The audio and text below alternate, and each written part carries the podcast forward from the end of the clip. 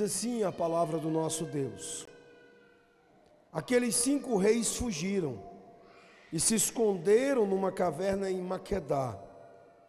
E foi dito a Josué: Os cinco reis foram achados, estão escondidos numa caverna em Maquedá. Então Josué disse: Rolem grandes pedras até a entrada da caverna e ponham junto a ela alguns homens para que fiquem vigiando. Mas vocês não se detenham, persigam os seus inimigos e matem os que vão ficando para trás. Não os deixem entrar nas cidades deles, porque o Senhor, o Deus de vocês, já os entregou nas mãos de vocês.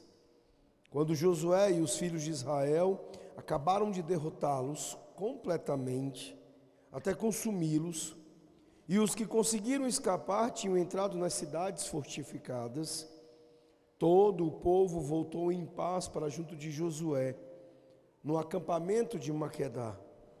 E não houve ninguém que movesse a língua contra os filhos de Israel. Nós vamos ler até aqui e ao longo da exposição nós leremos o restante do texto. Oremos ao Senhor pedindo por direção. Senhor nosso Deus, nosso Pai, estamos, a Deus, diante da Tua palavra, Senhor, que tendo sido lida e nós a leremos ainda mais, já nos abençoa, ó Deus, os nossos corações, já nutre, ó Deus, os nossos pensamentos a respeito do Senhor, da Tua força, ó Pai e da força que tu dás ao teu povo, pela tua presença e pela batalha do Senhor, que batalha, ó Deus, em lugar do seu povo. Ó Deus, que neste momento nós possamos ter um benefício maior, através da exposição, da explicação e da aplicação da tua palavra. Que ela fale mais profundamente a nós, nos instrua, nos corrija, nos confronte mas também nos encha de esperança, a esperança de Cristo, da glória do Senhor. Ao que nós pedimos o nome de Jesus. Amém, ó Deus. O relato da semana passada, dos versículos de 1 a 15, eles foram concluídos com o verso 15 dizendo o seguinte: Então Josué voltou, e todo Israel com ele ao acampamento de Gilgal. A essa altura do texto, meus irmãos, parecia que a batalha havia terminado. E de fato ela havia terminado. Mas o relato que nós veremos destes versículos desta manhã, da batalha que de fato havia terminado, é para abrir-nos mais detalhes. O capítulo 10, ele vai terminar com uma repetição do mesmo evento expresso no versículo 15, com palavras idênticas no versículo 43. Acompanhem comigo em sua Bíblia. O versículo 43, ele diz exatamente as mesmas palavras do verso 15, dizendo: Então voltou Josué e todo Israel com ele ao acampamento em Gilgal. Ou seja, o que nós veremos aqui dos versos 16 a 43 são os mesmos fatos, os mesmos acontecimentos, mas agora contados numa perspectiva diferente. E aberto para nós com detalhes diferentes, para reforçar as mesmas lições, para reforçar o mesmo fato de que foi Deus quem batalhou, foi Deus quem conquistou para o seu povo, e para nos reforçar o fato de que precisamos obedecê-lo até o fim acolhendo a promessa do próprio Deus, as suas promessas, e especificamente neste ponto, a sua promessa de força, a sua promessa de coragem. Portanto, meus irmãos, os versículos de 16 a 43, eles estão aqui é, referindo-se ao mesmo retorno ao Gilgal depois de uma batalha grandiosa de uma batalha contra cinco cidades, nações que se levantaram contra o próprio Israel e nós podemos dizer contra o próprio Deus. Os primeiros 15 versículos eles deram uma espécie de resumo para nós. Resumo dos eventos daquele dia com um foco específico. Qual era este foco? O foco estava no milagre do sol e da lua. O foco era este grande milagre que o Senhor Deus fez, de, numa maneira, digamos, bem simplória de nós resumirmos a ideia aqui, de parar o dia, para que eles pudessem, no mesmo dia, vencer aquela batalha. E agora, nos versículos de 16 a 43, nós vemos isso tudo ser expandido através de uma abertura maior da história para nos preencher mais detalhes e nos fazer olhar melhor para os detalhes de como Deus conduziu o seu povo aqui à vitória. Na primeira parte, nos versículos de 1 a 15, é, é como se nós pudéssemos dizer que o primeiro ponto da batalha do Senhor é que Deus lutou milagrosamente. Ele exerceu sua onipotência para fazer o sol e a lua ficarem parados. Mas ele lutou por Israel também de outras maneiras. E as veremos enfatizadas no restante deste capítulo, através do que nós veremos de 16 até 43. A ênfase, como eu disse, não está no povo, mas no Senhor.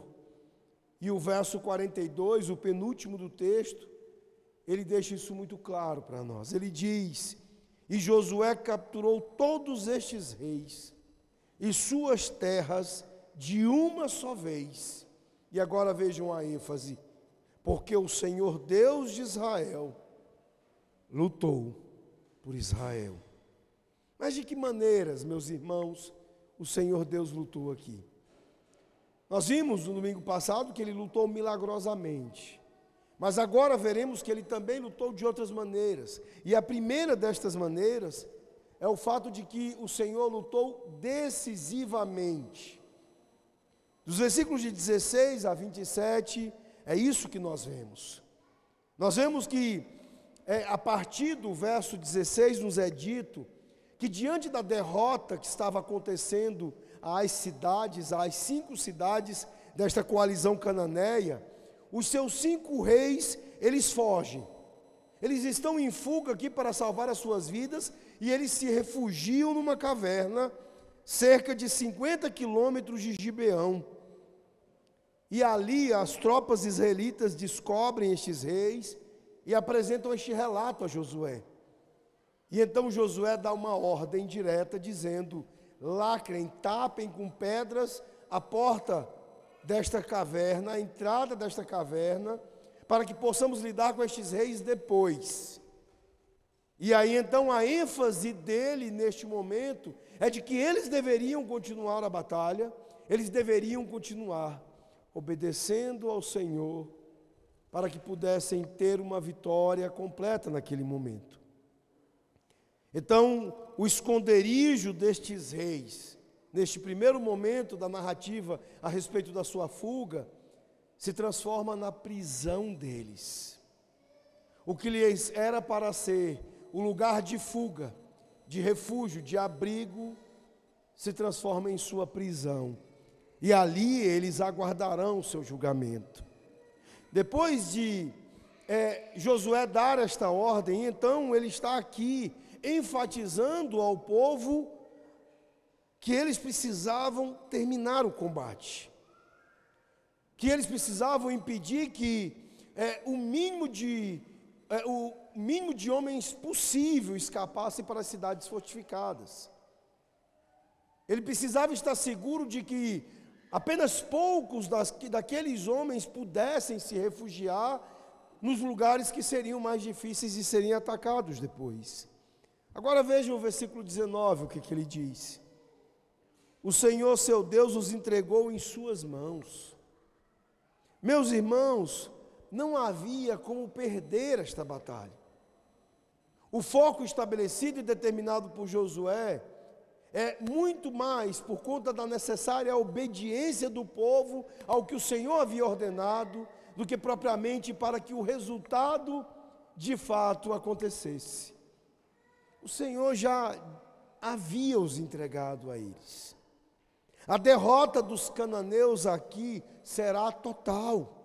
Os israelitas eles vão retornar ao acampamento militar em Maquedá, seguindo depois para estabelecer o triunfo completo desta vitória e podendo se voltar para a caverna onde estavam refugiados os reis ali, porque decisivamente o Senhor Deus está aqui batalhando por eles.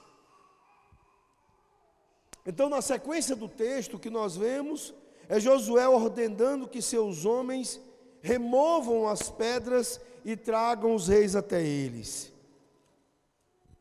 Acompanhem comigo, o texto diz assim: Tendo Josué e os filhos de Israel acabado de ferir, verso 20, com muito grande matança até consumi-los, e tendo os restantes que deles ficaram entrado nas cidades fortificadas, voltou todo o povo em paz ao acampamento a Josué, em Maquedá, não havendo ninguém que movesse a língua contra os filhos de Israel. Depois disse Josué: Abri a boca da cova e dali trazei-me aqueles cinco reis. Era hora destes reis serem julgados. E então ele chama seus comandantes militares para que apresentem estes reis a ele, para que eles pudessem ser julgados. E a ordem que acontece a seguir, veja bem, no versículo 23. Fizeram, pois, assim, da cova lhe trouxeram cinco reis: o rei de Jerusalém, o de Hebron, o de Jarmute, o de Laques e o de Eglon. Trazidos os reis a Josué, chamou este todos os homens de Israel e disse aos capitães do exército que tinham ido com ele: Chegai, ponde o pé sobre o pescoço destes reis e chegaram e puseram os pés sobre os seus pescoços deles. Meus irmãos, aqui nós temos uma narrativa e um registro narrativo simbólico, representativo. Extremamente importante porque porque aqui nós vemos um ato simbólico típico daquela época e daquela região para representar aqui e refletir uma vitória e uma derrota para deixar claro quem é o vencedor e quem é o derrotado, para que o triunfo fique evidente e para que a derrota também fique, fique evidente. É uma imagem daquilo que nós vemos também, daquilo que Paulo diz que Jesus fará no último dia, conforme o registro de 1 Coríntios, capítulo 15, versículos 24 e 25, quando Paulo diz: Então virá o fim quando Cristo entregar o reino a Deus Pai, depois de destruir toda regra e toda autoridade e poder, pois ele deve reinar até que ponha todos os seus inimigos debaixo de seus pés. Então, naquele dia, em Maquedá, os líderes de Israel estavam experimentando aqui um sinal de coisas muito maiores por vir. Haviam coisas presentes neste sinal, mas havia a indicação de coisas futuras e coisas que eram muito, mas muito maiores do que as coisas presentes. Eles tiveram um vislumbre, meus irmãos, da vitória vindoura de Jesus. Quando Cristo voltar, diz o texto de Apocalipse 19, ele derrubará as nações e as governará com vara de ferro. E naquele dia, como diz Filipenses capítulo 2, versículos 10 e 11, ao nome de Jesus se dobrará todo o joelho, nos céus, na terra e debaixo da terra. E toda língua confessará que Jesus Cristo é o Senhor, para a glória de Deus, o Pai. Estas são as coisas futuras que surgem para nós diante da imagem que nos é apresentada aqui. Há algo muito maior, algo que está por vir em relação ao julgamento das nações, o julgamento de sua maldade, o julgamento de sua perversidade. Mas não apenas isso, Mas o julgamento disso tudo, porque o Senhor tem sido longo em esperar o arrependimento destas nações, e eles não se arrependem de sua maldade, como aconteceu com os cananeus. Esse povo era mau, perverso, cruel. Como eu já disse antes, dentre as suas crueldades, eles sacrificavam aos seus ídolos as suas criancinhas. Eles as trapassavam para satisfazer a sua idolatria. Eles praticavam coisas horríveis. E mesmo o Senhor tendo dado anos e mais anos e mais anos para se arrependerem de sua maldade, de sua perversidade, estes homens se mantiveram firmes, sem se arrepender. Da mesma maneira, o Senhor tem anunciado às nações que se arrependam. Haverá o dia em que Jesus vai voltar e depois de séculos, de milênios de mensagem para que se arrependam, eles não terão se arrependido. Muitos sim, mas grande parte não. E então eles verão o juízo, o julgamento do Senhor pela maldade da qual não se arrependeram. É isso, meus irmãos, que nós estamos aqui vendo através destas imagens. Josué está empregando este ato como um símbolo do futuro. É isso que Deus fará com outros inimigos que são deixados na terra da promessa. Eles também se submeterão, como diz o verso 25. Pois assim o Senhor fará a todos os seus inimigos contra os quais você luta. Ou seja, a promessa de força aqui que é dada ao povo ela traz um símbolo para o presente, ela traz um símbolo para um futuro próximo, mas ela também traz um símbolo para um futuro mais distante, onde coisas muito maiores estão sendo representadas. Quando estes homens, meus irmãos, colocaram seus pés sobre estes pescoços aqui, destes cinco reis, eles viram a promessa de Deus, lá no verso 8, se cumprido de uma maneira muito literal. Quando o Senhor Deus os prometeu, dizendo: nenhum deles resistirá a ti. Ela, esta promessa foi feita para reforçar a fé do povo de Israel, a sua confiança e a afirmação da necessidade que eles tinham de obedecer ao Senhor, uma confiança para as batalhas que eles tinham pela frente. A mensagem aqui é muito simples é Deus mesmo dizendo ao povo: o Deus fiel continuaria a ser fiel. Eles podem confiar, Israel triunfará, ele herdará a terra, porque o Senhor prometeu, e o Senhor cumprirá. Então, os cinco reis são aqui apresentados e estão nesta posição, e o texto continua. Verso 26: Depois disto, Josué, ferindo-os, os matou e os pendurou em cinco madeiros. E ficaram eles pendentes dos madeiros até a tarde. Ao pôr do sol, deu Josué ordem que os tirassem dos madeiros e lançaram-nos na cova onde se tinha escondido, e na boca da cova puseram grandes pedras que ainda lá se encontram até ao dia de hoje.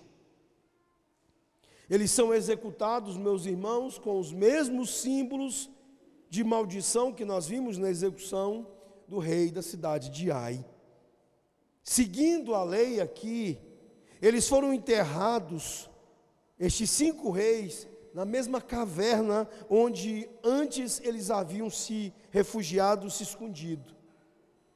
E o texto diz que também novamente foram roladas pedras para fechar esta caverna e selá-la.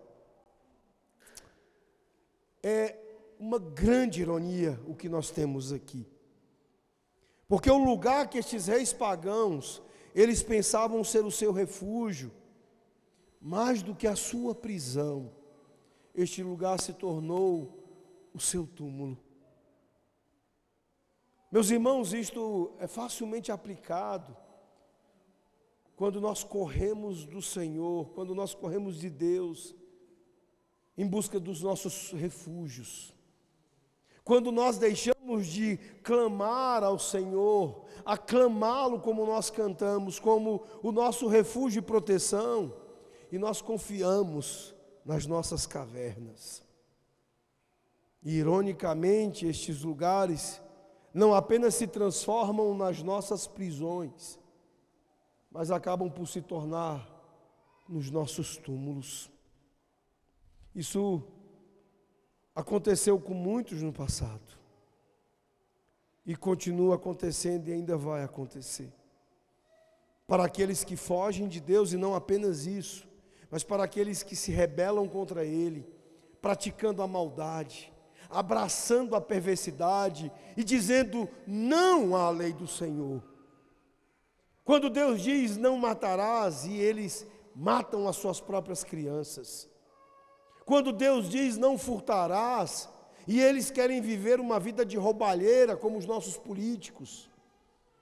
Quando o Senhor Deus diz não darás falso testemunho, e eles amam a difamação, a calúnia, a mentira, odeiam a verdade. E o Senhor Deus diz: se arrependam. E ao invés de se arrependerem, eles correm para as suas cavernas. E lá eles não apenas encontram as suas prisões, mas eles encontram os seus túmulos, porque o julgamento do Senhor vem. Meus irmãos, esse também é o quinto monumento de pedra que é erguido no nosso texto pelos israelitas depois que eles entraram aqui na terra prometida. E tudo isso é para impedi-los de esquecer os grandes feitos de Deus em seu meio. Os israelitas, meus irmãos, sem arrependimento, sem obediência, não eram melhores do que os cananeus. Os próprios inimigos, os próprios povos perversos dessa região, haviam se levantado e muitas vezes sido eles o instrumento de justiça contra Israel contra o seu pecado, contra a sua desobediência. Israel precisava ser lembrado também, não apenas de que Deus estava ali batalhando por eles e de que Deus era um Deus de justiça, mas que eles também precisavam entender que aquela era paga pela injustiça, pela desobediência. A desobediência, a rebelião, a apostasia contra Deus leva-nos a prisões e túmulos, e este memorial lembraria o povo de Israel disso também. Mas Israel não poderia supor que suas vitórias se deviam ao seu próprio poderio militar. Mais uma vez, Deus está erguendo um memorial para lembrá-los de que Ele, Senhor, é o protagonista, não o seu povo. Por isso eu repito, o que é dito no versículo 42. E Josué conquistou todos estes reis e suas terras de uma só vez, porque o Senhor Deus de Israel pelejou por Israel. O Senhor lutou decisivamente. Esta é mais uma coisa que vemos neste capítulo a respeito de como o Senhor batalhou aqui. Antes vimos no domingo passado que ele lutou, batalhou milagrosamente. E agora vimos que ele batalhou decisivamente. Mas os versículos de 28 a 39 nos trazem uma outra maneira pela qual Deus lutou aqui. O fato de que Deus lutou consecutivamente. A seguir, o que nós vemos é que as forças israelitas, elas vão continuar infligindo derrotas aos cananeus, de uma cidade a outra cidade, a outra cidade. O exército, ele meio que está aqui como que varrendo as terras altas do sul da região de Canaã, subjugando seis importantes cidades cananeias. É o que os estudiosos chamam de a campanha do sul. Nós vemos que Israel capturou Maquedá, aferiu e feriu o seu rei ao fio da espada. Vejam o versículo 28. No mesmo dia, tomou Josué a Maquedá e a feriu a espada, bem como ao seu rei. Destruiu-os totalmente a todos os que nela estavam, sem deixar nem sequer um. Fez ao rei de Maquedá como fizera ao rei de Jericó. De Maquedá, o texto diz que eles seguem até Libna. E o Senhor entregou a cidade e seu rei nas mãos de Israel, conforme os versículos 29 e 30, vejam comigo. Então Josué e todo Israel com ele passou de Maquedá a Libna e pelejou contra ela. E o Senhor a deu nas mãos de Israel, a ela e a todos os que nela estavam, sem deixar nem sequer um. Fez ao seu rei como fizera ao rei de Jericó. Mas não para aí. O texto ele diz que de Líbina eles seguiram até Laques. E os versículos 31 e 32 expõem a vitória do Senhor sobre Laques. Então Josué e todo Israel com ele passou de Líbina a Laques, sitiou-a e pelejou contra ela. E o Senhor deu Laques nas mãos de Israel, que no dia seguinte a tomou e a feriu a espada a ela e a todos os que nela estavam, conforme tudo o que fizera a Líbina. Mas continua ainda. Os versículos seguintes vão nos trazer uma coisa interessante. Aparece uma sexta cidade na história. Vejam é, a sequência do texto, verso 33. Então Oão, rei de Jezé, subiu para ajudar Laques, porém Josué o feriu a ele e o seu povo, sem deixar nem sequer um. Vemos aqui mais uma cidade importante, fortemente é, militar dos cananeus, intervindo em favor de uma das cinco cidades, o povo de Jezé. Agora aqui eu queria fazer uma pausa, meus irmãos, porque este povo aqui é importante. Aqui nós vemos o registro de um exército que é totalmente derrotado, o seu rei e todo o exército. Mas como eles se deslocaram, o que está claro no texto para a gente é que a cidade de Gezer em si não fora conquistada. Mas qual a importância de mencionar isso? Meus irmãos, é importante mencionar porque ela vai se tornar possessão israelita muito tempo depois, apenas muito tempo depois, a partir das mãos de Faraó, que dará essa cidade de Jezé ao rei Salomão como um dote para o casamento de sua filha com o rei israelita. Faraó dará essa cidade como um presente de casamento lá em 1 Reis, capítulo 9. Isso significa que o povo de Jezé permaneceu, foi autorizado permanecer na terra prometida por centenas de anos. E isso, meus irmãos, vai contra os mandamentos expressos do Senhor Deus. É um ato de desobediência. E isso terá um custo. Nós sabemos que, pela lei de Deus, ele disse que se Israel deixasse estes povos permanecerem na terra prometida, então o que, que aconteceria? Haveria contaminação é, pela maldade deles, pela idolatria deles, pela perversidade deles.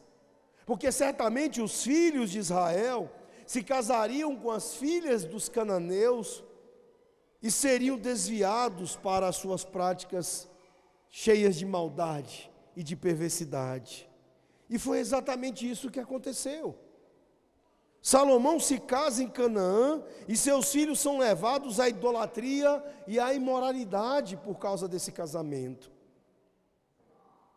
E isso é uma pequena pausa em nosso texto para nos lembrar o quanto o jugo desigual, o quanto a desobediência à lei do Senhor nos traz consequências terríveis. E quando nós minimizamos a maldade do mundo e a perversidade do mundo e nos aliamos com eles, somos facilmente tomados também pela sua maldade e pela sua perversidade. Então, de volta ao nosso texto, vamos à próxima cidade. A cidade é de Eglon. Veja os versículos 34 e 35. E Josué e todo Israel com ele passou de Laques a Eglon e a sitiaram e pelejaram contra ela. E no mesmo dia a tomaram e a feriram a espada, e totalmente destruíram os que nela estavam, conforme tudo o que fizera a Laques. Depois disso, meus irmãos, o texto diz nos versos 33 a 30, 36 a 37 que a cidade seguinte foi Hebron. Depois Josué e todo Israel com ele subiu de Eglon a Hebron e pelejaram contra ela. E a tomaram e a feriram a espada, tanto o seu rei como todas as suas cidades e todos os que nelas estavam, sem deixarem nenhum sequer, conforme tudo o que fizeram a Eglon. E Josué executou a condenação contra ela e contra todos os que estavam nela. Meus irmãos, por que, que nós temos nestes versículos de 28 a 39 essa sequência tão elaborada de detalhes, esse relato estruturado destas batalhas, destas seis batalhas? Aqui nós temos quase que um estereótipo apresentado no texto. Deus está aqui nos ensinando algo muito específico. Ele está lembrando-nos que cidade após cidade, consecutivamente, a vitória deles, e isso se aplica a nós hoje, a nossa vitória, só pode ser explicada pela graça e pela misericórdia de Deus. A vitória ela costuma nos fazer pessoas autoconfiantes. Eles lutaram estas batalhas, e isto é um fato. Eles haviam experimentado sangue, suor, lágrimas de um combate corpo a corpo que certamente foi extenuante. Os seus esforços, meus irmãos, embora necessários, são lembrados por Deus neste relato, na maneira como essas seis batalhas são estruturadas aqui, para que eles se lembrassem que estes esforços, este suor, este sangue, estas lágrimas não foram a causa final do sucesso. Eles são uma expressão da obediência deles. Suor, sangue e lágrimas dizem apenas que eles obedeceram. Mas o relato e a maneira como ele é feito é para dizer que a vitória não é resultado disso. A vitória é resultado do trabalho do Senhor que consecutivamente, que uma vez após outra, batalha pelo seu povo. E é isso que nós precisamos lembrar hoje, em meio a batalhas diferentes que nós travamos, em meio a lutas diferentes que nós travamos. Não pensem que a inteligência, que é um dom que Deus tem dado a vocês, que a força do trabalho, o seu suor, é o segredo do seu sucesso. Isso apenas diz que você obedeceu e ponto final. Nós somos ridiculamente, meus irmãos, diariamente submetidos a uma maneira equivocada, errada e trágica de pensar. Que se eu batalhar direito, eu vou vencer, eu vou ganhar. De que se eu empreender muito suor, se eu derramar sangue, se eu derramar lágrimas, eu vou conseguir aquilo que as batalhas elas podem dar. Por exemplo, em relação à criação dos filhos, nós achamos que os nossos filhos são resultado do nosso suor, do nosso sangue e das nossas lágrimas. Nós passamos os olhos para longe da graça e da misericórdia de Deus e achamos que é se batalharmos, eles serão o que esperamos que sejam. Engano. Estas coisas dizem respeito apenas à nossa obediência. Se eu, como pai, pela lei do Senhor, sou exigido batalhar com suor, com sangue e com lágrimas, isso é tão somente para que eu seja achado obediente e ponto final. O que este relato está dizendo a mim e a você é que o resultado é a graça e a misericórdia de Deus quem confere. O sucesso só vem da graça e da misericórdia de Deus. Os nossos filhos serão, nesse ponto específico da aplicação, tão somente aquilo que Deus quer que eles sejam. A sua graça e a sua misericórdia é o que irá prover o sucesso dos nossos filhos. Não métodozinhos e formulazinhas. Precisamos atentar para a lei do Senhor e obedecê-la. Porque é isso que nós fazemos quando cultuamos ao Deus, ao nosso Deus. Nós o obedecemos por amor a Ele, não porque achamos que isso irá produzir o resultado. Não, é pela Sua graça e pela Sua misericórdia. E meus irmãos, nós somos aqui lembrados que não, se não fosse por Deus do lado deles, eles teriam perecido. Israel não se encaixa no padrão dos outros conquistadores do antigo Oriente Próximo. Historicamente, as batalhas são vencidas no mundo antigo, meus irmãos, quando um lado tem a vantagem. Vantagens como força, estratégia, a experiência e os recursos. Recursos de uma sociedade maior, economicamente mais poderosa e, e com homens mais treinados. E nós temos a, a, impressão por algum momento aqui, ao longo destes capítulos, que Israel é uma espécie de valentão militar batendo nos desafortunados e nos pacíficos fazendeiros cananeus. E o que temos aqui é o oposto disso.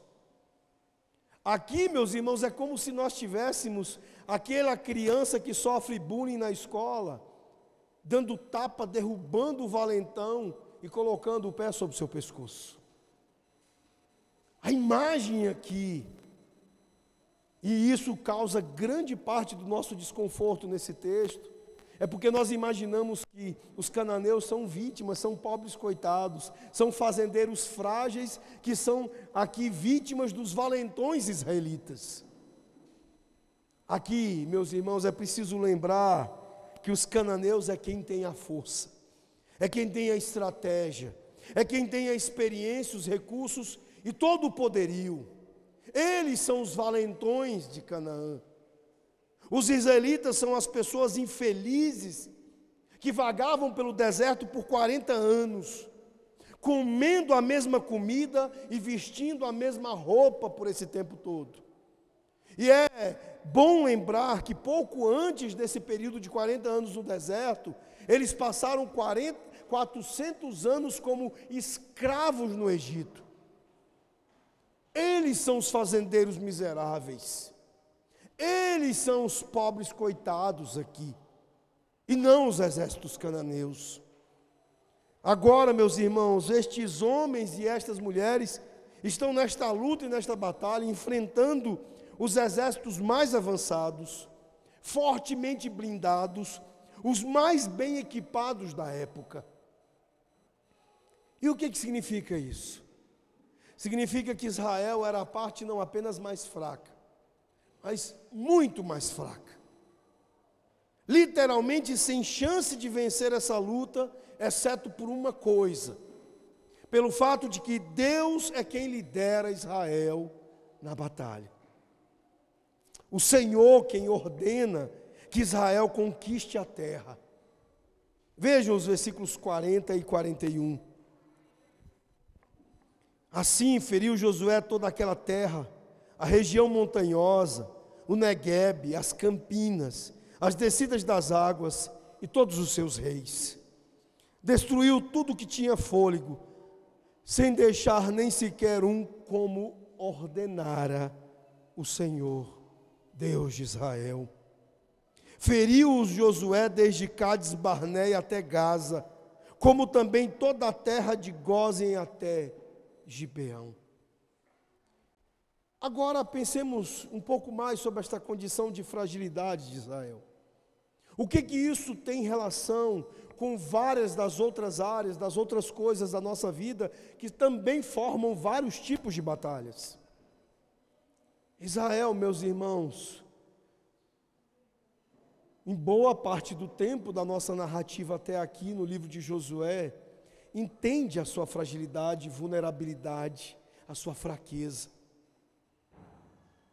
E quando nós falamos da promessa de força do Senhor, é preciso nos lembrar da palavra que Paulo nos dá quando ele diz: Quando eu sou fraco, é que eu sou forte. Que a força se aperfeiçoa na fraqueza. Para o cristão, para o israelita, para o povo de Deus, é fundamental que a autopercepção seja: eu sou fraco. Quem seria eu não fosse o Senhor? Quem seria eu se o Senhor não batalhasse por mim milagrosamente? Quem seria eu, o Senhor não batalhasse para mim decisivamente? Quem seria eu se o Senhor não batalhasse por mim consecutivamente? É quando nós reconhecemos e dizemos: Senhor, eu não sou nada sem ti. Sem ti não há sucesso, eu não tenho chance. É como pais e mães, quando dizemos isso, que nós conhecemos os caminhos da graça e da misericórdia do Senhor. Como cristão, como homens, como mulheres cristãs, é quando dizemos: Senhor, eu sou fraco e sem ti eu nada sou. É que estamos prontos para a promessa de força do Senhor nosso Deus. Porque o próprio Senhor disse: Eu não vim para os fortes, eu vim para os fracos e doentes é quando nós nos despimos da nossa arrogância, do nosso orgulho, da nossa autoconfiança. É quando nós nos desglorificamos que será possível glorificar o Deus que é refúgio, força, fortaleza para o seu povo. É somente, meus irmãos, neste ponto e neste estágio que nós veremos cumprida a promessa do Senhor de ser a força do seu povo de ser a nossa força. Você quer ser um pai forte, seja fraco e tenha um Deus forte. Se você quer ser um marido forte, seja fraco e tenha um Deus forte. Se você quer ser um profissional forte, seja fraco e tenha um Deus forte. Esse é o segredo aqui, meus irmãos. Esta promessa não se cumprirá para quem se acha forte, para quem se acha habilitado, para quem se acha pronto. Aqui o que nós vemos é Deus dizendo: Eu lhes prometo força, mas vocês precisam entender que vocês são fracos. Do contrário, não conhecerão o cumprimento da promessa de força, da minha força para o meu povo. Ele não deixou nada. Ele ordenou que eles fizessem isso, e o verso 41, ele oferece o resumo é, com quatro descrições adicionais aqui para nós, dizendo: desde Cades Barneia até Gaza, e todos os de Gozem até Gibeão.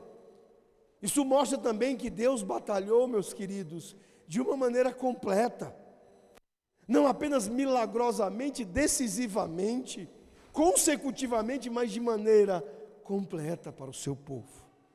A terra toda estava vindo para a possessão do seu povo. E aqui nós vemos uma área que abrange em torno de 150 quilômetros a área desta batalha. Vimos aqui uma vitória completa, conforme é explicado pelo versículo tema do nosso texto. E Josué conquistou todos esses reis e suas terras de uma só vez e por quê? Porque o Senhor Deus de Israel lutou por Israel. Algumas pessoas, como eu disse, se incomodam, que eu diria que quase todos nós temos algum tipo de escrúpulo, de dificuldade com esses textos do Antigo Testamento. textos duros, difíceis. E normalmente você vai ouvir um ou outro dizer: Eu simplesmente não consigo imaginar, acreditar em um Deus que mataria pessoas inocentes através da guerra. Mas, meus irmãos,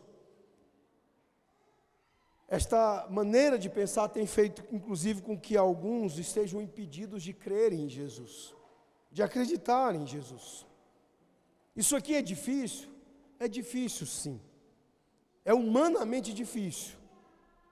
Mas, por mais dolorosa que seja essa questão dada à nossa humanidade e às nossas limitações, o que nós vemos aqui é que é destacado para nós e nossa cultura aquilo que muitas vezes nós não pensamos, aquilo que muitas vezes nós não consideramos, que um Deus Santo está lidando com pessoas pecadoras e algumas nojentamente pecadoras. O mundo está quebrado e sejam quaisquer que forem as pessoas, seja a vovozinha que você conhece no seu bairro, ou o pior dos serial killers, todos estão afetados pelo pecado. E qualquer julgamento já seria justo. Se nós quisermos entender corretamente o que está acontecendo aqui, nós precisamos lembrar-nos de alguns princípios. Por exemplo, de que nós não recebemos o que merecemos. Toda a humanidade, por sua maldade, da menor à maior, merecia ser exterminada pelo próprio Deus. Ele poderia simplesmente acabar com tudo e começar tudo de novo. Porque não há um só justo. Todos nós pecamos e carecemos da glória de Deus. Segundo lugar, porque as nossas expectativas estão muito longe de alcançarem a expectativa do julgamento de Deus. Meus irmãos, nós sempre pensamos que algumas pessoas deveriam ser julgadas antes de outras. E muitas vezes, nessa nossa maneira de pensar, nós somos extremamente injustos. Porque nós conferimos bondade a quem não tem. É o caso que o próprio Senhor Jesus revela no Novo Testamento a respeito dos fariseus. Vocês se lembram que pecadores considerados sujos, como a mulher adúltera, como a prostituta Maria Madalena, eram hostilizados pela sociedade, enquanto na sua fraqueza carregavam arrependimento. E aqueles homens, doutores da lei, arrogantes, metidos, em seus corações duros, criam-se pessoas bondosas, pessoas perfeitas, e na verdade tinham seus corações duros. Jesus os chamou de sepulcros caiados porque eram pessoas cuja aparência de vida parecia ser a de serem limpinhos, mas por dentro eles eram como uma verdadeira latrina, eles eram sujos e imundos. É o que nós fazemos quando nos atrevemos a fazer julgamento e acharmos que podemos julgar melhor do que o Senhor. Deus julga por meios, Ele usa vários tipos de meios para trazer seu juízo sobre a nação, sobre várias nações. Desde pestilências, desastres naturais, doenças, secas e colapsos econômicos, a eleição de governantes injustos, guerras, todas são coisas permitidas por Deus para que elas sejam expressões do seu juízo sobre as nações. E finalmente é preciso lembrar que o julgamento de Deus é justo. Mesmo que nós não entendamos completamente, mas o Senhor Deus, Ele é justo. É preciso lembrar que em Deuteronômio 5, 9, verso 5, ele adverte o próprio Israel contra pensar que eles são melhores do que as outras pessoas. Ele diz lá: não por causa de sua justiça ou retidão, de seu coração você entrará para possuir a terra mas por maldade destas nações, o Senhor teu Deus os expulsa de diante de ti. E para confirmar a palavra que o Senhor jurou a teus pais, a Abraão, a Isaque e a Jacó. Eles estavam ocupando a terra não porque mereciam, mas porque aquelas pessoas ali eram mais perversas que eles e mereciam menos que eles. mas por simplesmente a graça de Deus, a misericórdia de Deus, estarem conferindo a isso, conferindo isso a eles. Em última análise, meus irmãos, os julgamentos de Canaã eles são precursores. Por mais terríveis que eles sejam, eles são precursores do julgamento que no último dia aguarda todo homem, toda mulher, todas as nações, todos os povos. A grande ideia aqui em Josué 10 é de que o Senhor Deus é um guerreiro. Nós vimos repetidamente sua ação de, aqui em favor do seu povo, mas acima de tudo, nós vemos o seu julgamento contra estas nações. Ele está alargando também os nossos olhos para o restante da Bíblia, para que possamos entender que esta também é uma revelação crítica a respeito da pessoa de Jesus. Jesus é um guerreiro. Sim, ele é educado. Sim, ele é gentil. Sim, ele é parecido com um cordeiro. Mas também ele é um guerreiro, um leão, que é feroz em sua justiça. E nós devemos ter medo de adorá-lo, meus irmãos, sem arrependimento, sem temor. Nós não devemos ter medo de adorá-lo como nosso guerreiro divino, porque ele é um guerreiro, porque ele também será o juiz de toda a terra. Mas devemos ter medo de não ter arrependimento em nossos corações. Ele nos convida à sua ira e deve produzir medo em nosso coração se nós não estivermos temendo ao ponto de nos arrepender, arrepender-nos de nossa maldade. Lá no livro de Apocalipse, o apóstolo João, ele revela as palavras de Jesus em Apocalipse 2,16, convidando-nos a isso, dizendo: portanto, arrependam-se, senão virei a vocês em breve e guerrearei contra eles com espada da minha boca. Jesus guerreia contra a maldade, guerreia contra o pecado, contra a perversidade.